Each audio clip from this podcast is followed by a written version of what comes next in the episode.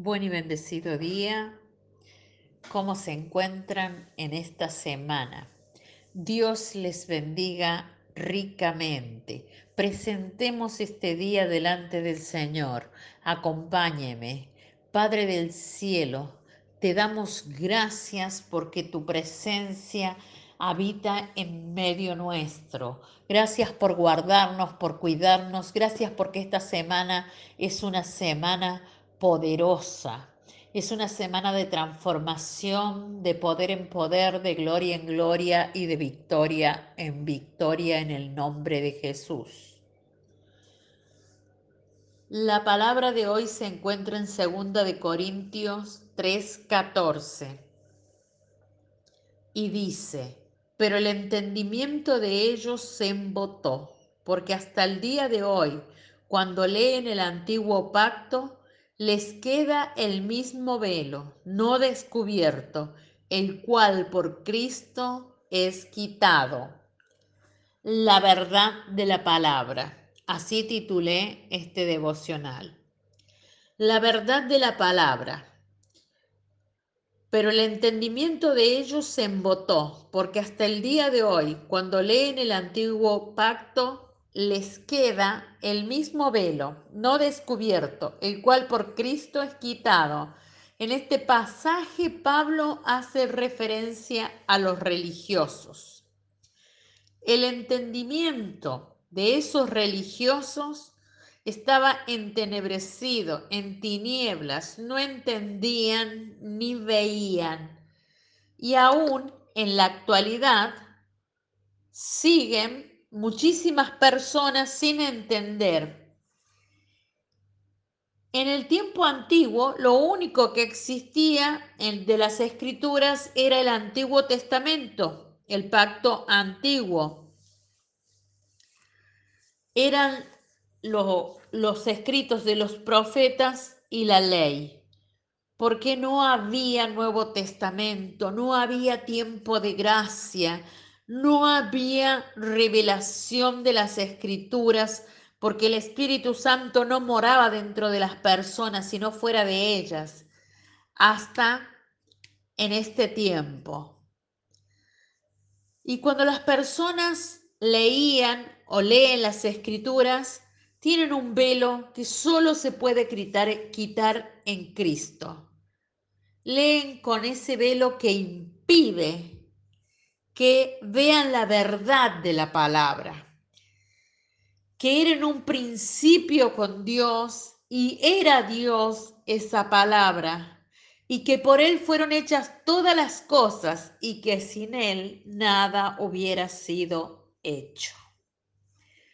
Pablo expresa en 2 de Corintios 3:16, pero cuando se conviertan al Señor, el velo se quitará y continúa en el verso 18. Por tanto, nosotros todos, mirando a cara descubierta como en un espejo la gloria del Señor, somos transformados de gloria en gloria en la misma imagen como por el Espíritu del Señor.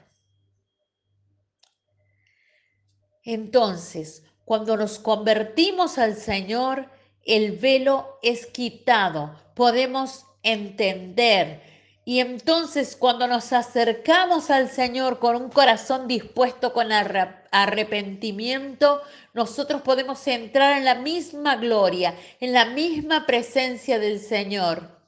A cara descubierta como en un espejo, la gloria del Señor nos transforma en la misma imagen de Él por su Espíritu Santo. Cuando no tenemos el velo y poseemos la verdad de Cristo, podemos ver y entender lo que hizo. Eso permite vernos, porque dice que es para todos, en el espejo de la justicia de Dios, donde vemos la gloria del Señor y no vemos nuestra justicia.